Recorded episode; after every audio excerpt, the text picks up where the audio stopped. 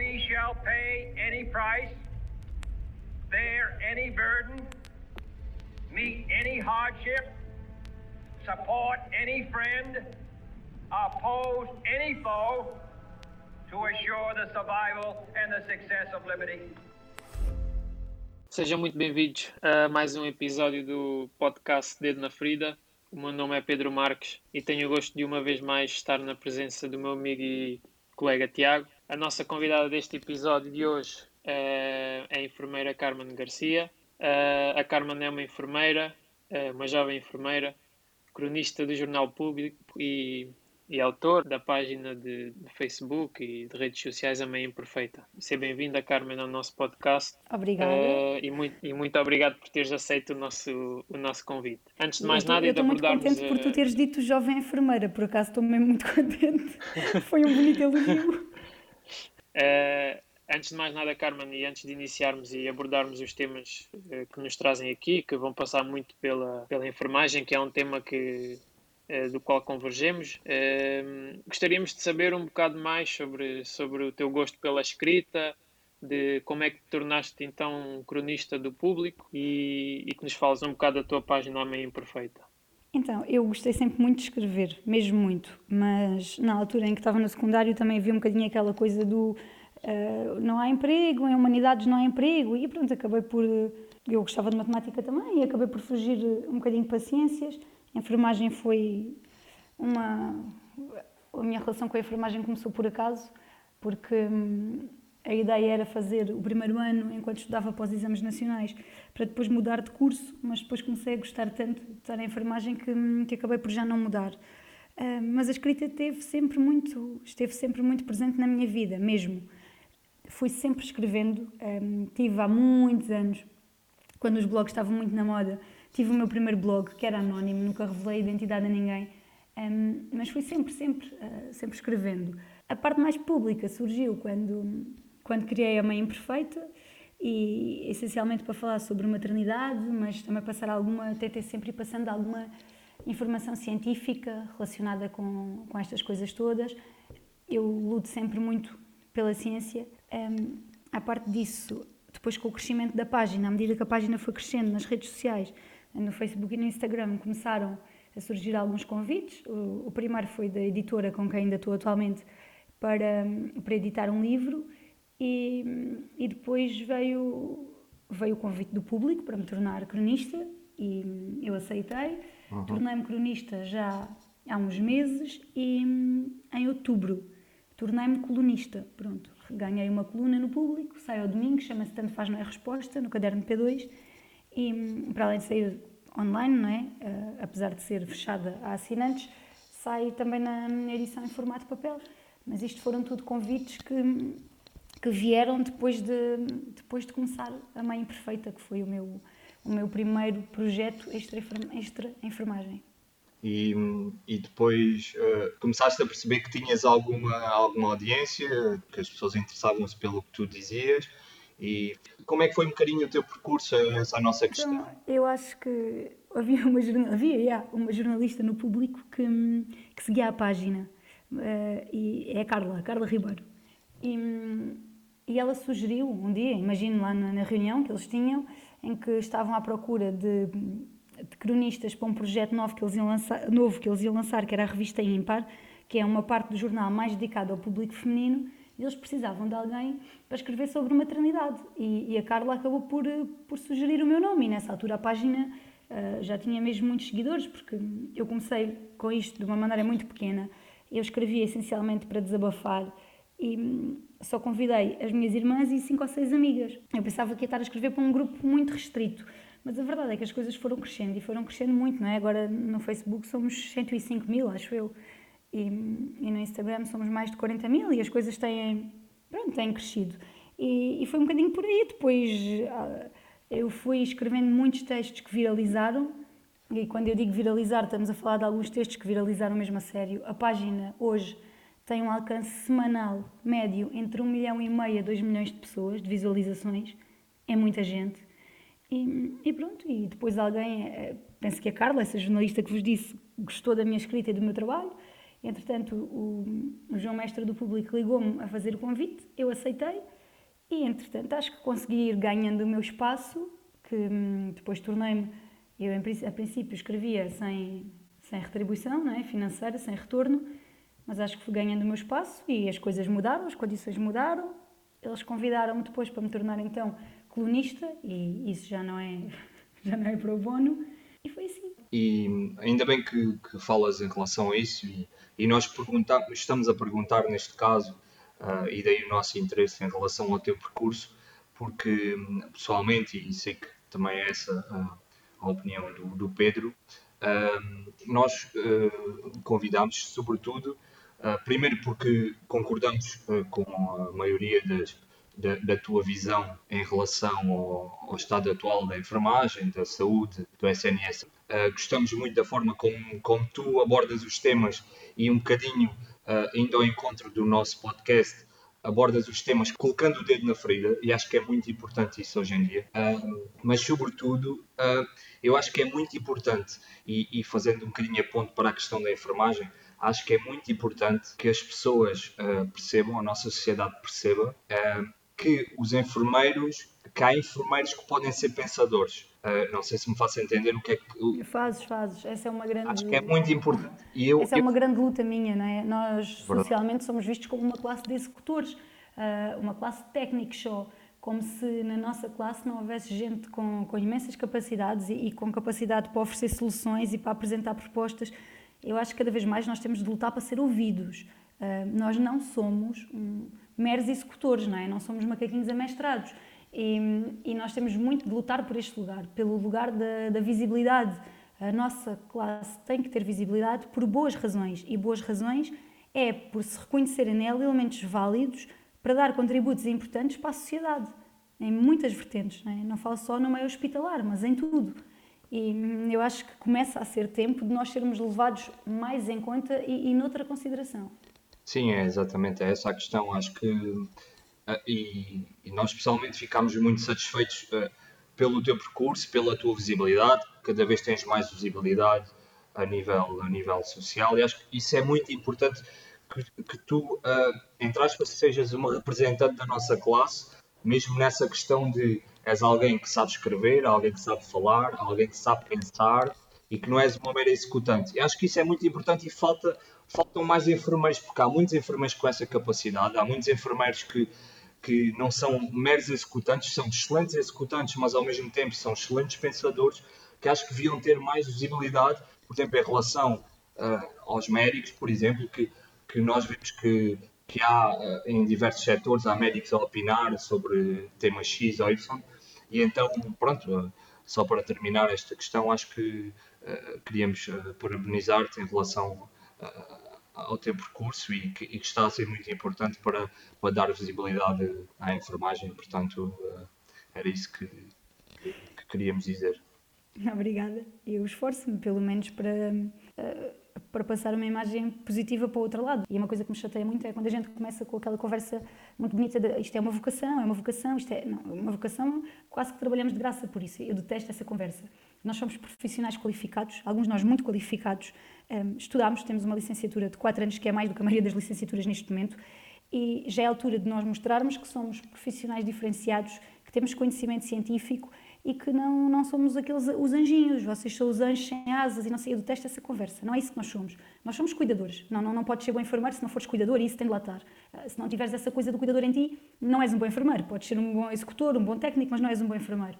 Agora, também não podes ser um bom enfermeiro se fores só um bom cuidador, não é? se te faltar o, se te faltar a, o suporte do, do conhecimento teórico, se te faltar, nunca vais ser um bom enfermeiro, portanto nós temos de ter as duas coisas. E, e é por isso que eu, eu não gosto nada desta conversa uh, que nos aproxima de seres tão bons e tão queridos e, e, nos, e nos distancia da classe da, da, ciência e da classe capaz que nós somos e temos de ser e que temos de.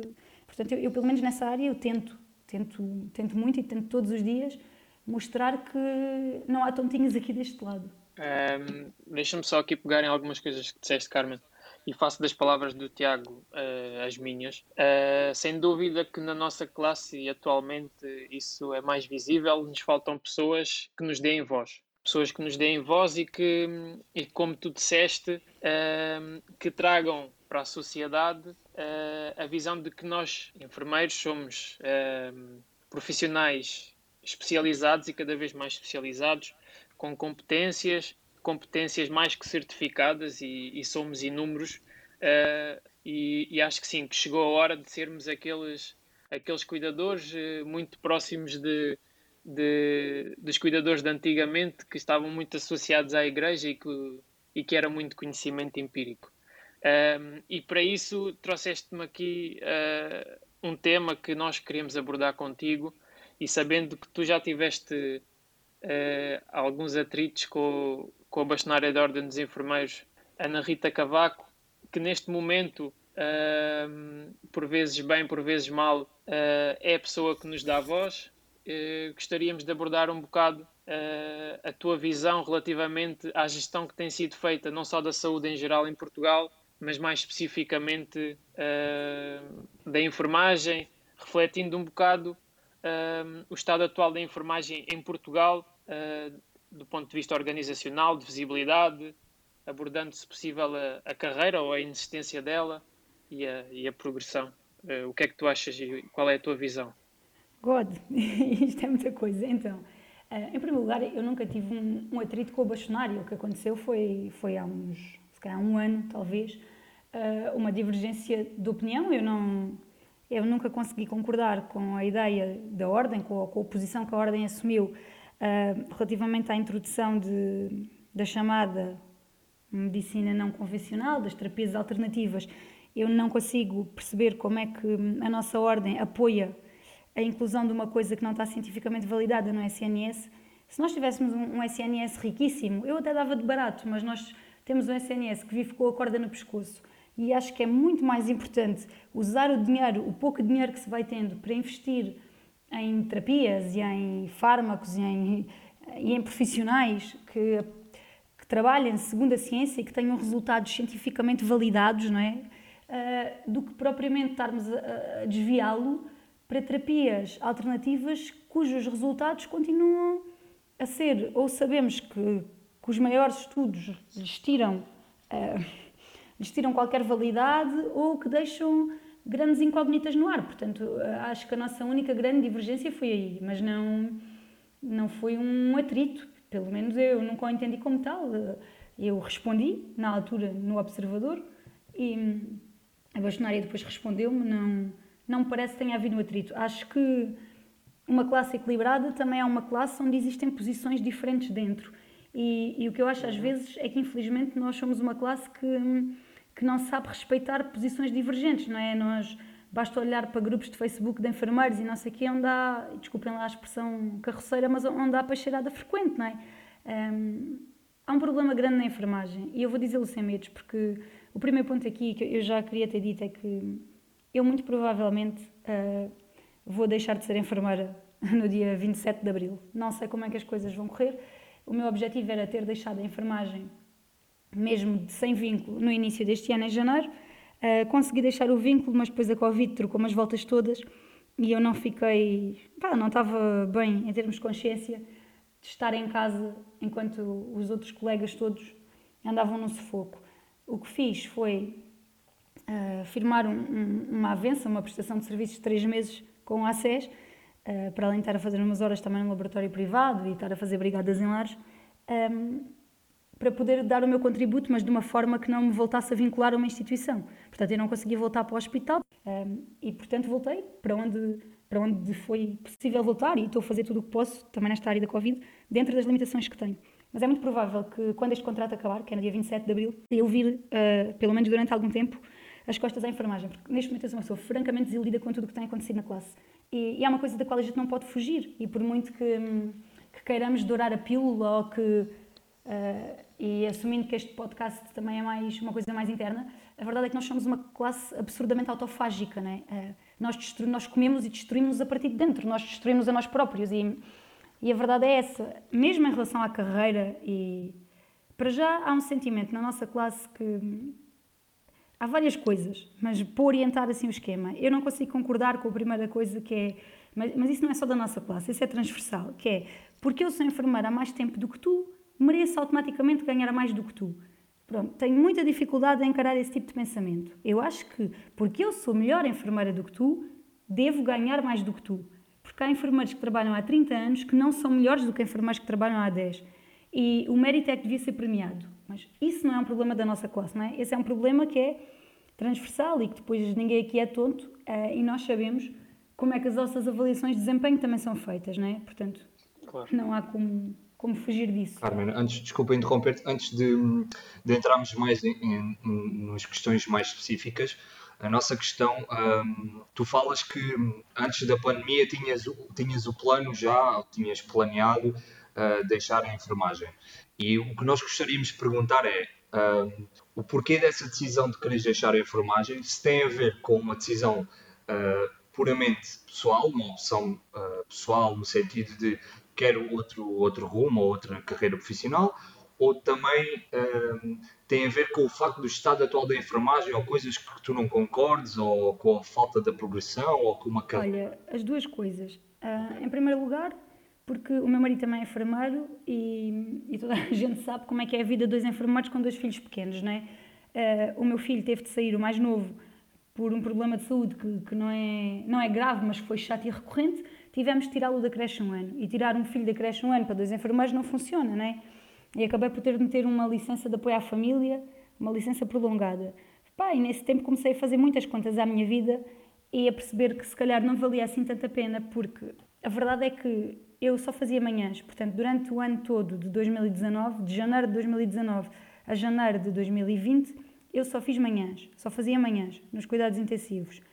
E um, o melhor salário, o melhor vencimento que eu trouxe para casa foram 988 euros.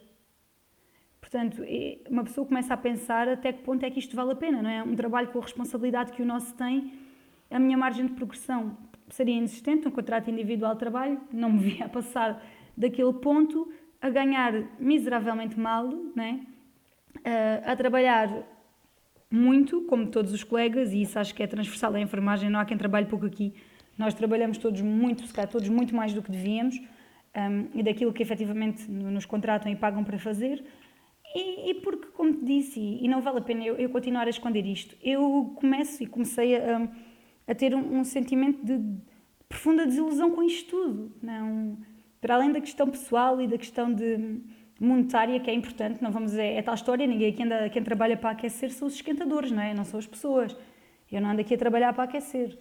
E, e porque depois há uma desilusão em mim que não, pá, que não, não, não me permite continuar a, a, compactuar com algumas coisas que acontecem na classe. Não, não, não, sei, não sei se quer ser parte disto, da, da roupa suja que se lava, da inveja entre colegas, do, do ódio gratuito, das guerras constantes. A nossa profissão é uma, profissão que está constantemente em guerra enfermeiros contra enfermeiros, e, e essa parte que vocês falavam há bocadinho da minha visibilidade, isso é uma coisa que tem chateado imensas pessoas. E porque há colegas nossos que, em vez de pensarem que essa visibilidade nos pode ajudar a todos como classe e, e que nos pode beneficiar a todos, quando defende, escreve sobre o nosso trabalho e o defende publicamente e mostra que, que há massa crítica, há uma massa crítica na classe, um, há colegas que, pelo contrário, ficam muito incomodados com isso, que é, mas porque é que ela e não sou eu? E porque é que Epá, isto é uma tristeza tão grande, não é? Não sei se vocês viram quando a Ordem anunciou que uma marca qualquer, que eu já não sei qual foi, tinha, deixa, que tinha deixado na secção regional do Sul uns produtos para os enfermeiros e que estavam disponíveis para que eu os fosse buscar. E aquilo que se gerou no post em que essa informação foi dada, não é? Estava toda a gente à briga por uns cremes, isto é o quê? Não é? Isto é a prova que que nós lá está, somos autofágicos, estamos, só nos preocupamos com o que não importa e, e as invejinhas e porque aquele ganhou um creme e eu não ganhei e, e pá, isto é uma tristeza brutal e eu não... Cada dia que passava ia ficando um bocadinho mais desiludida com coisas que via e que sentia. Colegas que são maus por colegas, maus no sentido em que até engravidar é uma coisa que, que parece até uma mulher engravidar, não é? Uma mulher em idade fértil que engravida, até isso parece ofender algumas pessoas e que também são mulheres e que quando nós gozamos e bem o horário da amamentação ou quando nós usamos a flexibilidade do horário que a lei nos dá direito e que obviamente tem de ser bem pensada em enfermagem que, que nós também sabemos que não pode haver um serviço inteiro com esse tipo de horários e que as coisas têm de ser vistas mas o ponto aqui é que todas estas coisas fazem com que os, colegas se virem uns contra os outros. Nós temos, estamos sempre em guerra interna e isso desgasta, não é? Porque uma classe que está constantemente em guerra interna não consegue ter força externa. E isso é uma coisa que nós parecemos continuar a não perceber. Mas essa é, é, essa é a mesma questão e acho que depois podemos abordar isso um bocadinho mais tarde. Mas um, uh, como enfermeiros, né, uh, acho que partilhamos todos da mesma opinião que, que somos uma classe uh, enorme, com uma, que poderíamos ter uma força enorme, mas temos uma desunião gigante entre nós. Acho que faz parte da nossa história. desde, que, desde que me lembro que tivemos sempre essa desunião.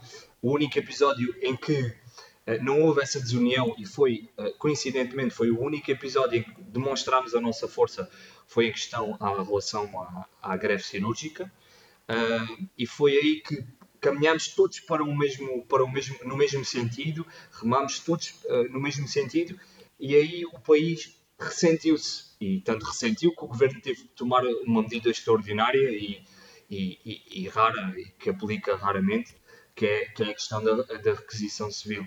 Uh, acho que nós enfermeiros, e concordando muito com o que tu dizes, acho que nós enfermeiros não temos. Uh, estamos em cima de um, de um, pote de ouro, mas, mas uh, estamos sentados e, e, e, não estamos a ver o que é que está debaixo de nós.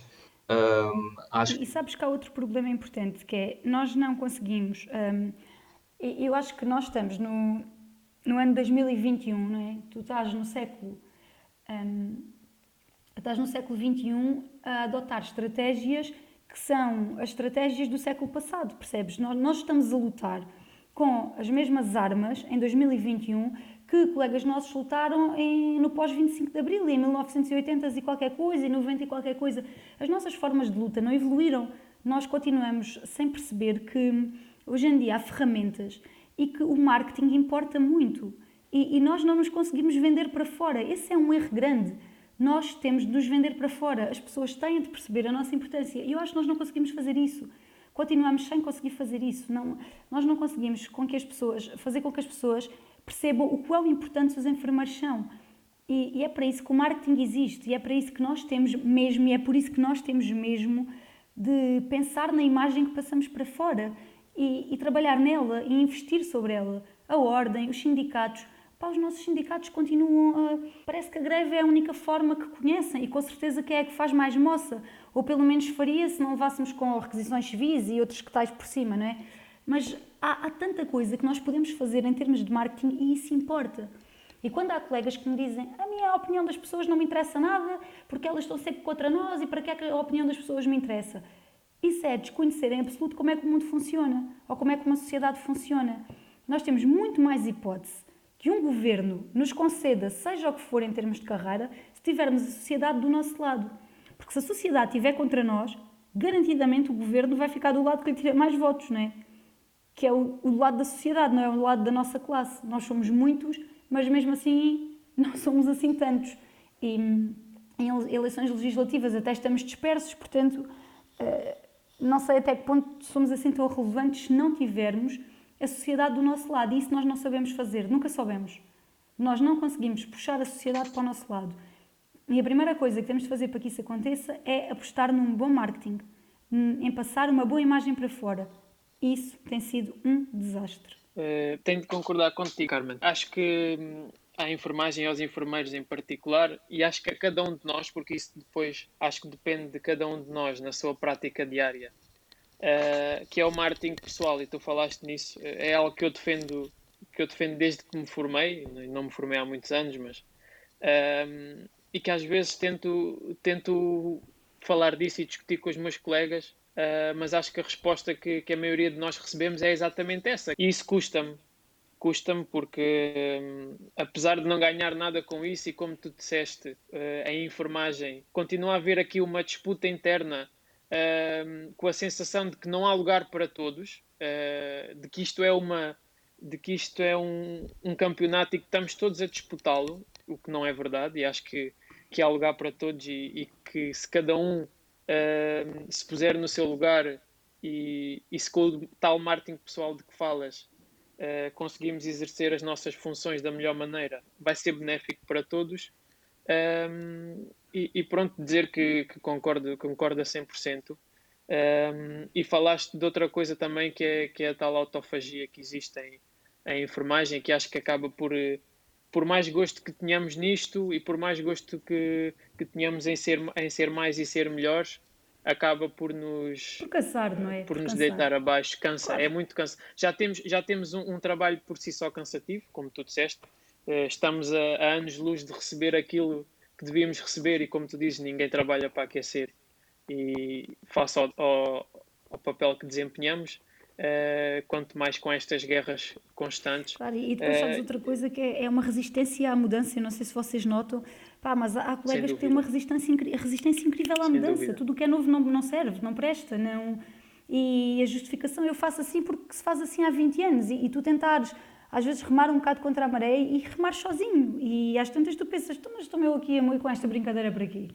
Pá, façam como quiserem e vejam o que quiserem, só que depois chega a um ponto em que em que tu, tu chegas a, a, uma encruzilhada e, e, tens de escolher que ou continuas nisto e tens estômago para, para algumas coisas, ou então tens de fugir. E é por isso que eu acho que cada vez mais colegas estão a tentar, e alguns a conseguir, deixarem a enfermagem.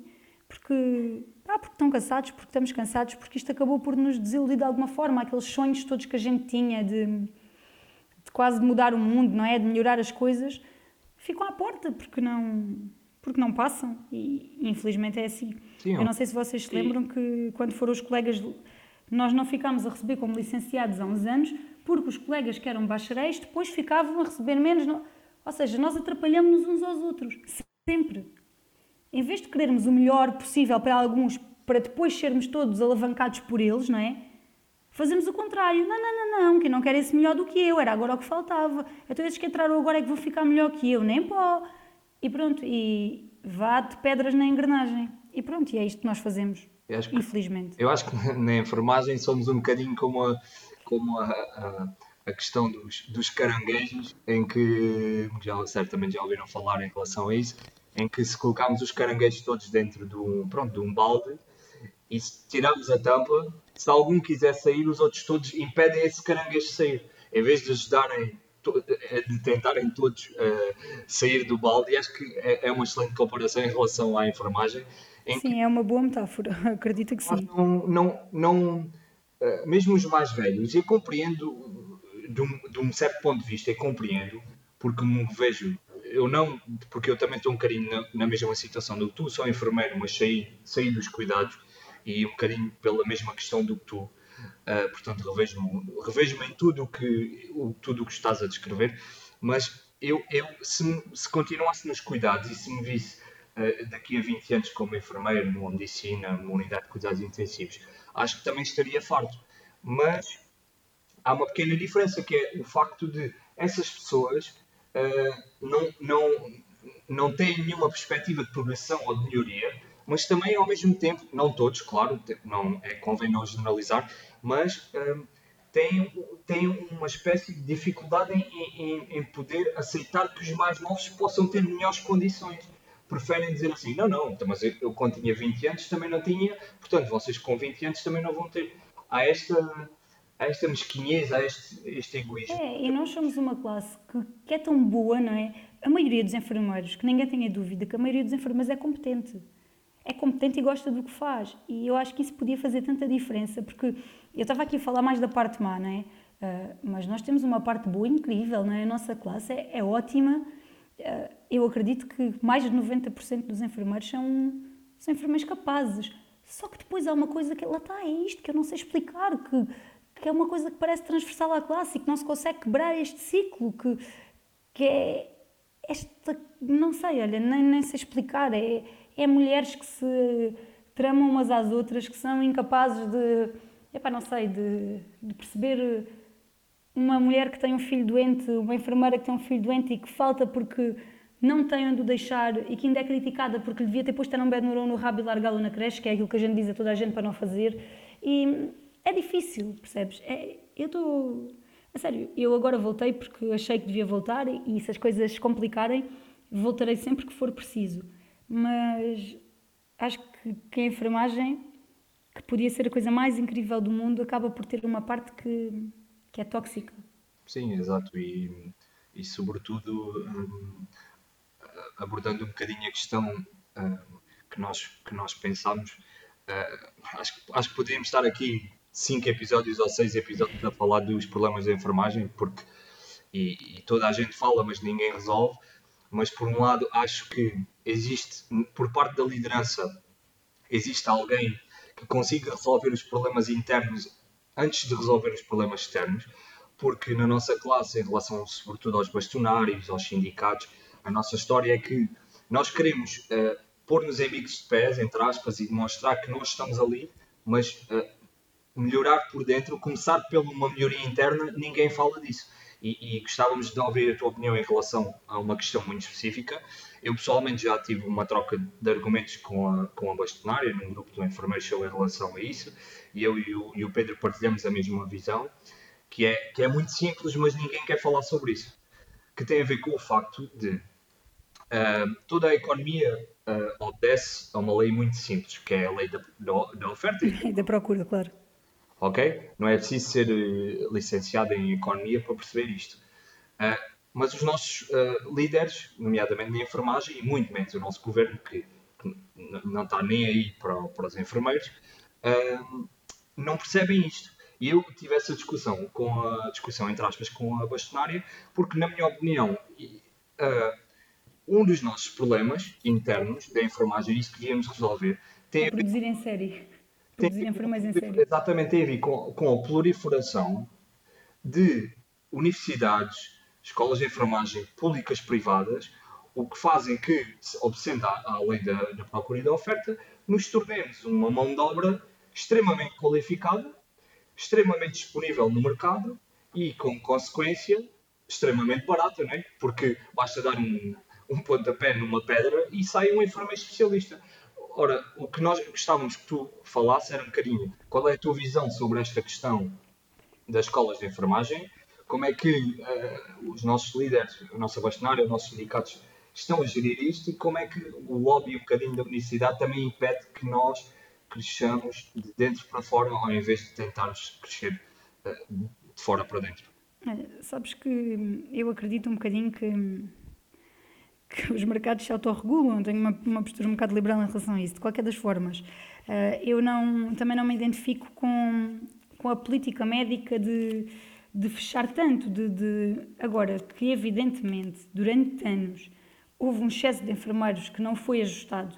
Uh, o argumento da bastonária também é bom, que é o de mas os enfermeiros fazem falta, porque há, há déficit de enfermeiros nos serviços. O ponto é, tudo bem, mas também se ninguém os contrata, não é? Depois, quando é preciso contratar um, vem 10. E tu podes oferecer 6 euros a hora, que o enfermeiro A não aceita, ou B também não, mas o C já vai aceitar. E, portanto, temos sempre ali um problema. Um, neste momento, eu acho que esse problema vai ficar dissipado porque esta coisa da Covid vai absorver todos os enfermeiros no desemprego e mais uns quantos que saírem. Mas acho que sim, acho que isto é uma coisa que tem de ser, tem de ser pensada para daqui a uns tempos não, não estarmos outra vez a cair no mesmo erro. E o mesmo erro é termos montes de enfermeiros desempregados, o que desvaloriza o valor do nosso trabalho. E aqui falo mesmo do valor monetário. Não é? Um, nós, durante anos, tivemos uma classe hiper mal paga num sítio onde se trabalha imenso, que são os lares. Não é? E agora, nesta altura da pandemia, percebemos a, a, a, importância e a falta que os enfermeiros fazem nos lares. E, e se calhar isso era o, o apelo que eu também lançava. Eu já escrevi sobre isto numa, numa crónica do público. Se calhar era, isto agora da pandemia era também uma boa altura para se reverem os rácios de segurança nos lares, não é? Uh, os rácios dos cuidados, porque nós em 1989 tínhamos rácios melhores do que temos agora. Um, se calhar era uma boa altura para pensarmos sobre isto e para forçarmos e para que os sindicatos uh, começassem também a apertar a ordem a regular e os sindicatos a apertar com o cumprimento destas coisas. E, eu realmente acho que nesta fase, acho que já fez mais sentido esta questão do existirem enfermeiros a mais. Neste momento eles vão ser absorvidos pelo mercado de trabalho, como as coisas estão, e acho que isso provou que não há enfermeiros a mais. O que há é contratação a menos. E agora, que isto é uma coisa que tem de ser bem, bem analisada, é, obviamente. E outra coisa que eu acho, e, e essa é uma guerra constante que eu tenho, tem a ver com os enfermeiros especialistas. Isto daqui a bocadinho nós temos mais enfermeiros especialistas do que generalistas e ninguém quer isso porque isso não serve. Um, os serviços precisam de enfermeiros generalistas, precisam de enfermeiros de cabeceira do doente. E uma coisa que eu vejo e que me entristece um bocado é que uma parte importante dos nossos colegas que vão tirar a especialidade o fazem para depois ocuparem cargos de gestão. não o fazem para efetivamente depois uh, melhorar a qualidade dos cuidados. E isso entristece-me um bocado, porque não é? depois anda tudo à guerra dentro dos serviços para ver quem é que assina a folha dos papos secos. E isso chateia-me profundamente. Uh, os colegas especialistas, com certeza que devem ser eles a assumir as funções de gestão, isso não é sequer discutível. Agora, nós vamos ter especialistas quantos? Infinitos. Só porque as universidades e as escolas de enfermagem precisam dos valores das propinas e não permitem que se fechem vagas. Pá, eu acho que há falta de um pensamento profundo sobre isto, sobre a contabilização das vagas e a contabilização do número de especialistas. Ah, a ideia é o quê? É todos os enfermeiros serem especialistas? Isso fará algum sentido em termos práticos? Pá, não sei, há, muitas coisas que eu não sei tudo, não é? Tenho opiniões, mas com certeza que, que há pessoas a estudar estes assuntos. Agora, da minha parte, isto, isto não me faz muito sentido, mas não sei.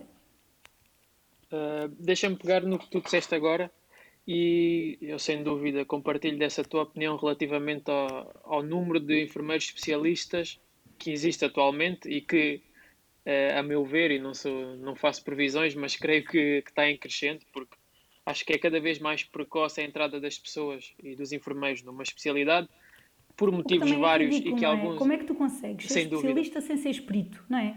Então tu trabalhas é, há um é uma... ano, há dois anos, há três anos e tu vais ser especialista em quê? Tu não és espírito em nada ainda. Era aí, que, era aí que eu queria entrar e perguntar, Carmen, que é, eh, eu tenho uma opinião muito pessoal relativamente um, ehm, a, a essa questão, exatamente, porque as pessoas a partir dos dois anos de licenciatura uh, podem ingressar numa especialidade e, e, o seu término com quatro anos de, de uma licenciatura.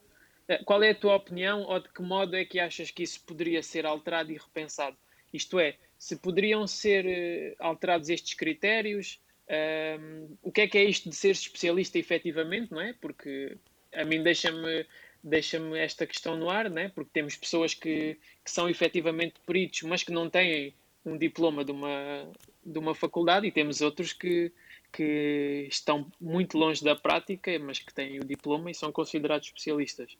Qual é a tua Sabes opinião? que eu durante muito tempo tive esta luta e uma coisa que me entristece um bocadinho é ver colegas que vêm de uma especialidade e que depois, na prática, são exatamente os mesmos que eram antes de ir. Portanto, aquilo não lhes alterou nada. E essa foi uma das razões pela qual eu sempre me recusei a tirar a especialidade. Eu não quero mais um papel ali para meter no dossiê, para fazer currículo, a dizer, olha, eu sou especialista. Eu só iria tirar uma especialidade se efetivamente não é, pudesse uh, mudar a minha prática e não, eu não, nunca quis, não quero, nunca quererei uh, cargos de gestão em enfermagem. Eu espero que a minha vida vá exatamente para outros lados, mas nunca tive esse tipo de ambição, especialmente quando nós agora temos enfermeiros responsáveis de serviços que fazem trabalhos, são fiéis de armazém, que é reposições de material, são... Pá, eu não, nunca invejei muito isso, mas aparentemente há quem queira muito e, e eu não, não consigo perceber. As especialidades para mim não, nunca funcionaram, eu já disse isto outras vezes, portanto não faz mal dizer aqui.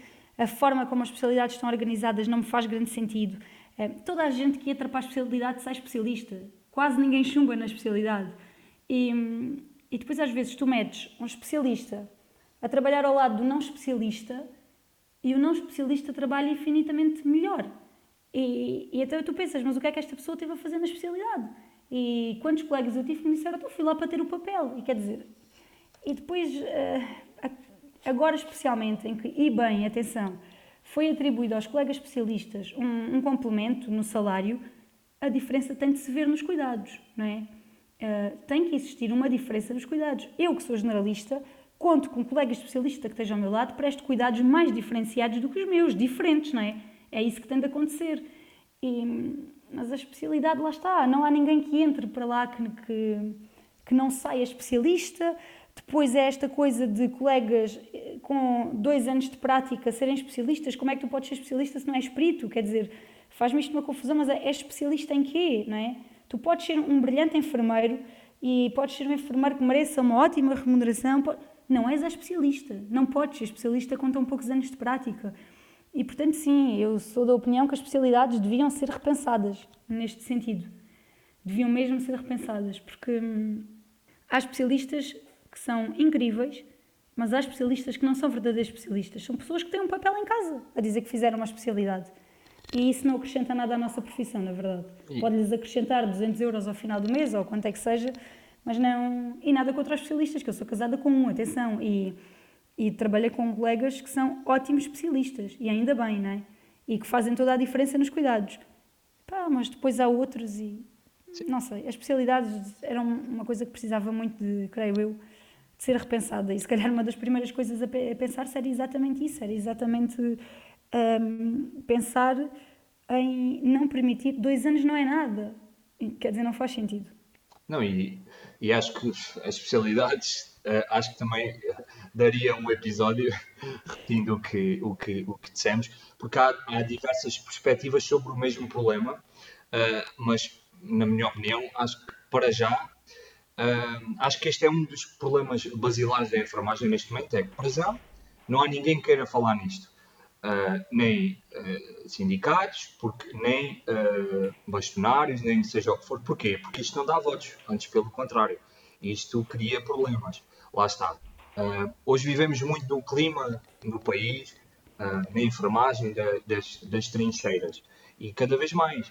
E, e acho que, imagina, colocando esta questão a vocês dois diretamente, imagina que existiria agora um, bastonário que, que se candidatava e, e dizia assim: uh, A minha premissa para me candidatar e o meu objetivo enquanto bastonário será rever a, a categoria de enfermagem, as, as, especialidades de enfermagem, no sentido de diminuir o lobby, uh, limitar o número de especialistas, tal como tu supões, aumentar o número, por exemplo, imagina, não faz sentido, claro, alguém que acabou de tirar a licenciatura e já é especialista, isto não faz o mínimo sentido.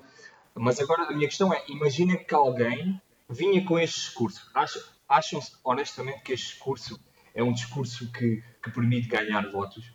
Claro que não. Óbvio que não. Isto ninguém, que não. não interessa a ninguém. E depois há outra questão em relação aos especialistas, que é, que é uma aberração. E, que é, uh, imagina, nós temos.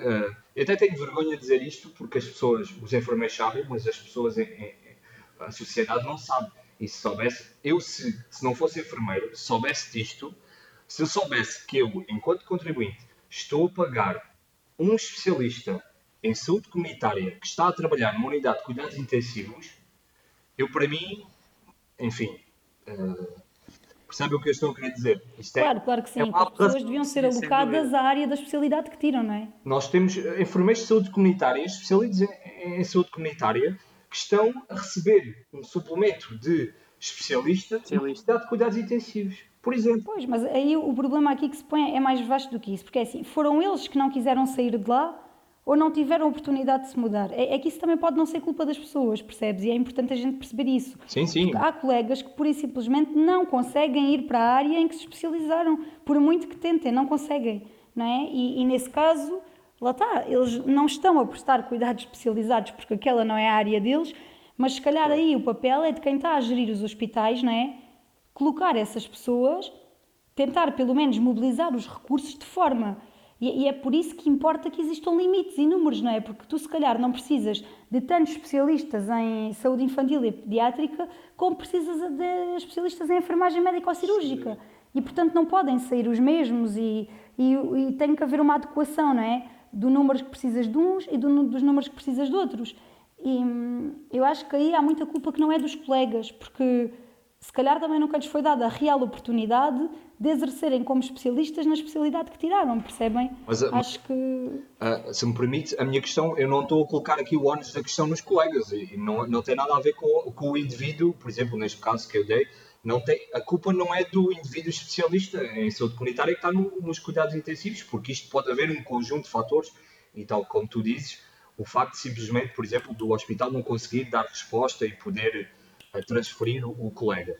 Mas a questão é, uh, faz sentido que, independentemente, faz sentido que esse colega, se já receber um suplemento, se não está a praticar, essa é que é a questão. E foi o que aconteceu agora em janeiro de 2020, creio, quando houve aquela entrada todos os enfermeiros, uh, foi, foi uma espécie de despachem-se que a porta vai fechar. Ou seja, antes de entrar aquela, aquele decreto em que agora os enfermeiros têm que estar 5 anos à espera ou têm que se candidatar, agora já há tudo. Antigamente, antigamente não havia nada. Toda a gente tinha pronto, a partir da nova carreira, eh, já os que entraram, que estiveram naquele intervalo de tempo, entraram todos para especialista, ou seja, receberam todos o suplemento e agora já estão na carreira de especialista, ou seja, progridem enquanto especialistas.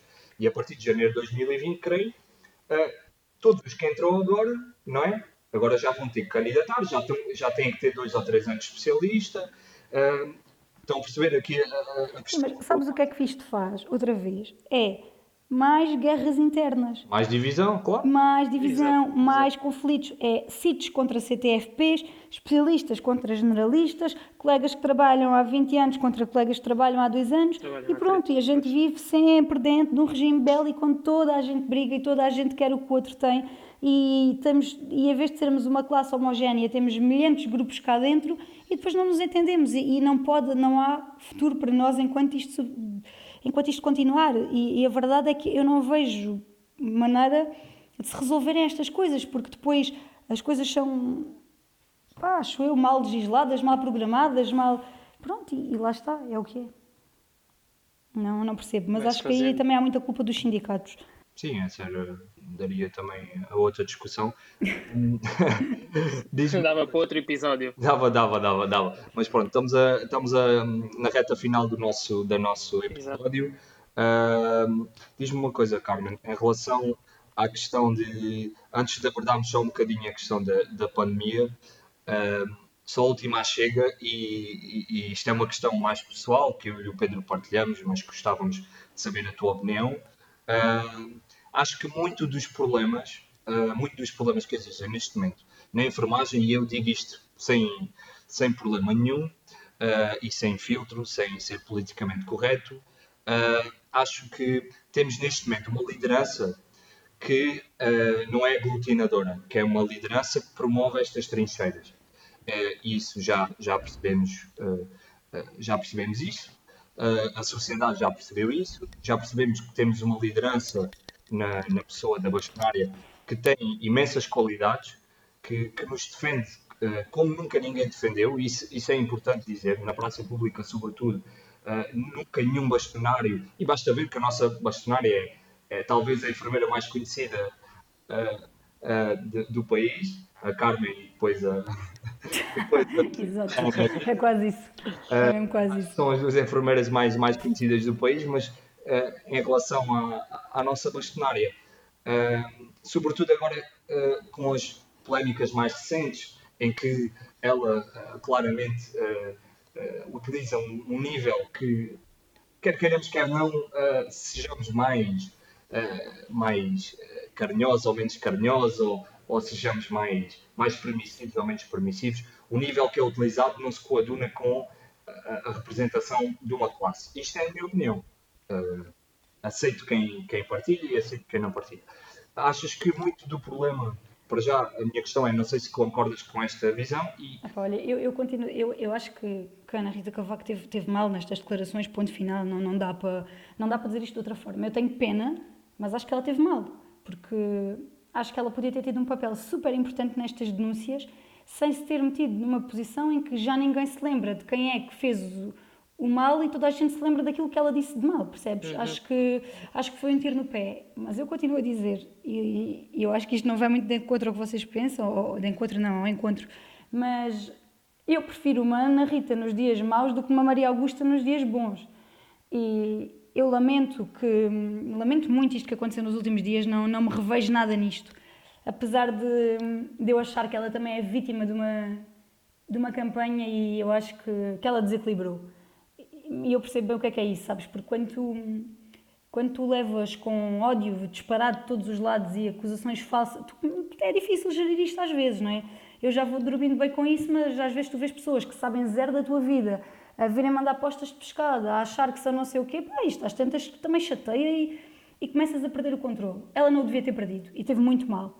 E agora, a liderança dela talvez não seja aglutinadora, mas eu acho que também desde sempre há pessoas que, que escolheram não, não aglutinar, percebes? Que um, eu acho que ela liderou sempre com umas quantas figuras proeminentes da enfermagem, algumas mais teóricas do que práticas, à espreita do momento de, de porem a pata, entendes? E, e, portanto eu não sei se isto é só um problema de quem nos lidera ou se isto é um problema de nós todos, porque aquilo que acontece dentro dos serviços, não é? nos nossos microclimas, também é aquilo que acontece mais lá para cima. E, e a verdade é que anda toda a gente não é? quantas pessoas querem aquele cargo e, e apesar de estar ela no poder, quantas pessoas vêm fazendo oposição e depois é o lixo da política ali metido no meio, que isso é uma coisa que eu não consigo suportar, que é política e mais política porque, epá, e isso dá-me conta dos nervos, porque às vezes o que eu sinto é que uh, na enfermagem a gente não tem só estas guerras que eu já disse, que é CITES contra CTFP, especialistas contra generalistas, já não é só isso. Nós estamos a chegar a um ponto em que já temos guerrilhas partidárias lá dentro, porque um sindicato é do PCP, porque a bastonária é do PSD, porque o outro lá da Criolina não sei que é do não sei que mais, porque ouve, isto é uma coisa, é uma podridão de ponta Sim. a ponta. É assim, eu concordo contigo, Carmen. Eu, eu não, não sou daqueles que, que pessoalmente, não, não, sou daqueles que, uh, que só, só que só consiga apontar as coisas mais que a bastonária já fez. Uh, e, e, repito, a nível externo, creio que a bastonária uh, foi a primeira bastonária, desde que eu me lembro, que, que, se, que se preocupa com os enfermeiros verdadeiramente e quer, pelo menos de, uma, de um ponto de vista externo, quer mudar alguma coisa. Uh, posso estar a ser injusto com ela e, e admito que esteja, e, e, se estiver a ser, peço desculpa, mas a minha visão, enquanto pessoa, uh, enquanto enfermeiro, enquanto profissional, é que uh, a forma dela dirigir, para mim, não é a forma correta tendo em conta todos os fatores que. Sim, o estilo de liderança. Não te identificas com este estilo de liderança? Não é, é Carmen, não é uma questão de. Peço desculpa, não é uma questão de identificação.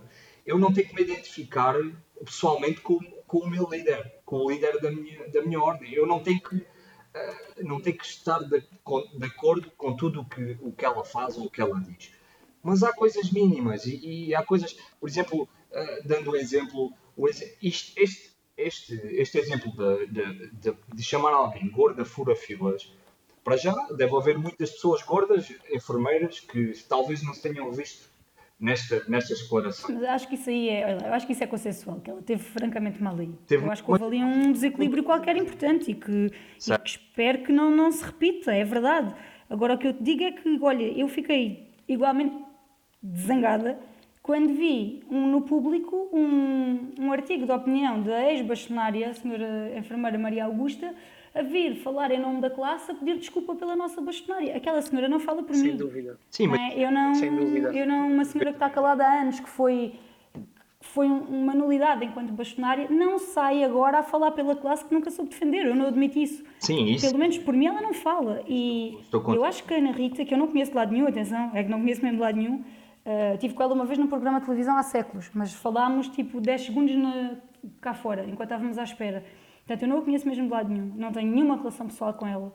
E agora, acho mesmo que ela teve muito mal, ainda assim, ela é a bastonária que nós temos e enquanto ela estiver, como ela diz, não é que não é a bastonária, está, enquanto ela estiver bastonária, é, é, é, nós levamos porrada de todos os lados e não conseguimos ser uma linha coesa. Isto alguma vez isto é a altura para estarmos a contar espingardas na enfermagem? Para estarem a fazer cartas numa altura destas? Enquanto uns fazem a baixa assinada a defender a bastonária, os outros escrevem cartas. Mas contar espingardas numa altura destas? Mas, mas quão tolos é que nós conseguimos ser enquanto classe? Que estamos muito mais preocupados. Cada um está mais preocupado com o seu tachinho, né, com a sua quintinha, do que em apresentar uma frente unida lá para fora numa altura destas. Enquanto nós mostrarmos divisão para fora, qualquer pessoa lá fora percebe que nós somos uma classe fraca e um, um alvo fácil. Não pode ser assim. E, e portanto, com, não concordo nada com o que ela escreveu, não me identifico com nada, mas volto a dizer que, ainda assim, com tudo isto que aconteceu e, e esperando que ela se retrate e que não volte a fazer isto, eu prefiro uma Ana Rita num dia mau do que uma Maria Augusta num dia bom, lamento. Deixa-me deixa pegar nisso que acabaste de dizer, Carmen e dizer que, do ponto de vista da, da opinião que eu tenho, uh, eu não apoio nem, nem desapoio a Ana Rita Cavaco. Apoio os enfermeiros e atualmente é a bastonária que temos. Concordo 100% que prefiro uma Ana Rita Cavaco nos dias maus do que uma Maria Augusta nos, nos dias bons.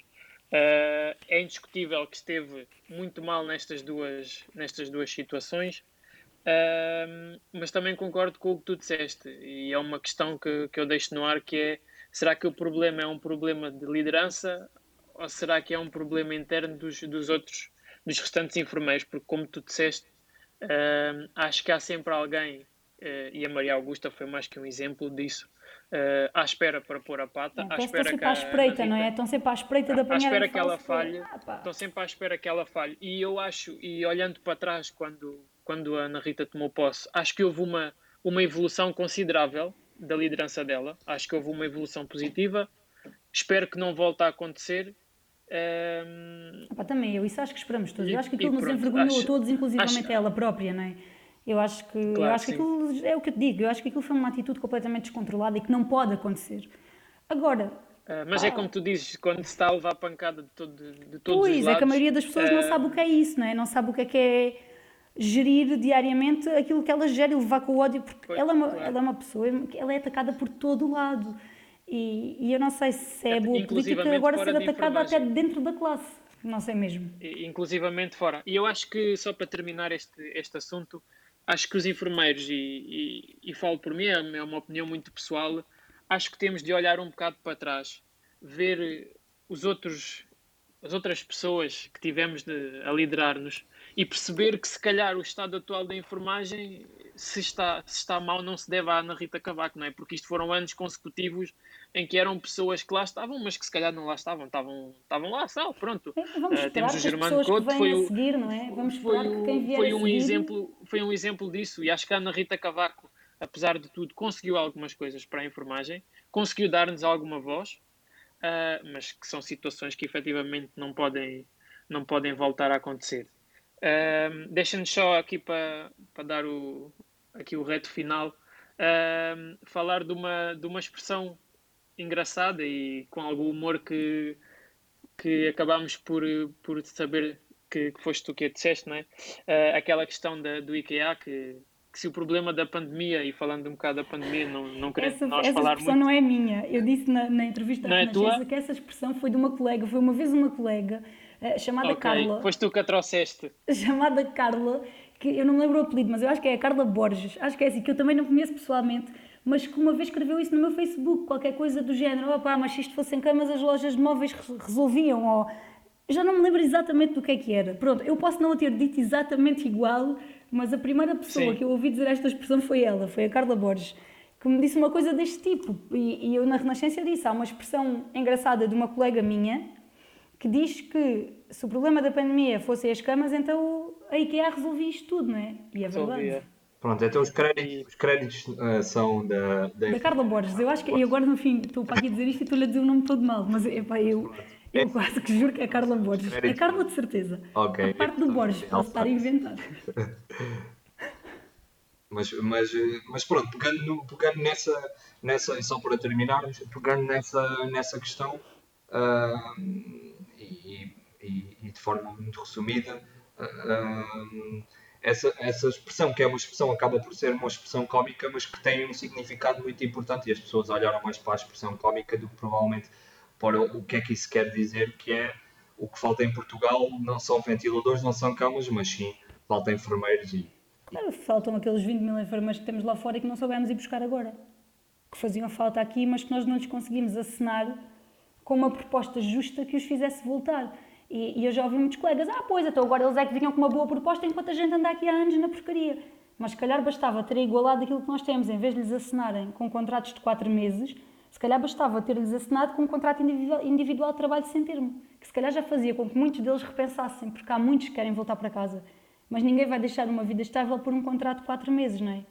Quer dizer, as pessoas precisam ter a vida organizada e, e eu acho que agora tinha sido importante conseguirmos fazer com que muitos dos nossos colegas regressassem e não conseguimos. E isso é uma tristeza. E, e ainda quanto à expressão da IKEA, sabes que hum, depois eles destacaram essa expressão no site e, e os comentários eram qualquer coisa de hilariante e eu só me apetecia chorar. Porque havia comentários assim: se esta senhora enfermeira fosse inteligente, sabia que as camas do hospital são articuladas e não são da IKEA. Vocês não imaginam quantos comentários é que havia depois no site da TV a dizer isto. Por acaso não tinha pensado nesse ponto de vista. Ai, ouve, mas não estás bem a ver. É Por as pessoas também não. interpretarem as coisas de forma literal, estás a ver? Mas, Quer dizer que efetivamente o literal. IKEA não perceberem o... Que é, efetivamente não podia, não podia resolver a pandemia. Pois, exato, percebes? Tipo, é, é, coisas assim que eu, eu juro. eu- Mas, é, e outros que diziam, mas uma senhora enfermeira vem fazer piadas parvas numa altura destas. Pá, aquilo não é uma piada, aquilo é, é uma piada, mas aquilo é um Já facto. puseste, puseste o dedo na ferida. pois não sei. Sim, mas Acho que foi isso. Acho que foi isso. A, a estupidez e a ignorância, isso é algo que não. Sabes, nós temos uma cena que é o analfabetismo funcional, que é tramado. Há muita gente que sabe ler, mas sabe juntar as letras e formar palavras, mas depois perceber o que está a ler é tramado. E em Portugal Sem há um dúvida. problema grave com isto. Tu vês isto muito, por exemplo, no Facebook, que é se calhar a rede social mais, mais difundida e que chega a mais pessoas diferentes. Aí há um problema de analfabetismo funcional muito grave. E, e a gente tem que pensar sempre muito bem quando diz as coisas, porque há sempre alguém que não as vai conseguir interpretar corretamente, ou que só vai ler metade e depois. É terrível. E obrigada. Eh, e um beijinho. Obrigado, nós. Carmen, pela tua presença. E muito obrigado a todos os nossos ouvintes por seguirem este podcast. Podem ter acesso a este episódio e outros através das plataformas Spotify e iTunes. Sigam Dedo na Ferida Podcast nas redes sociais e até ao próximo episódio.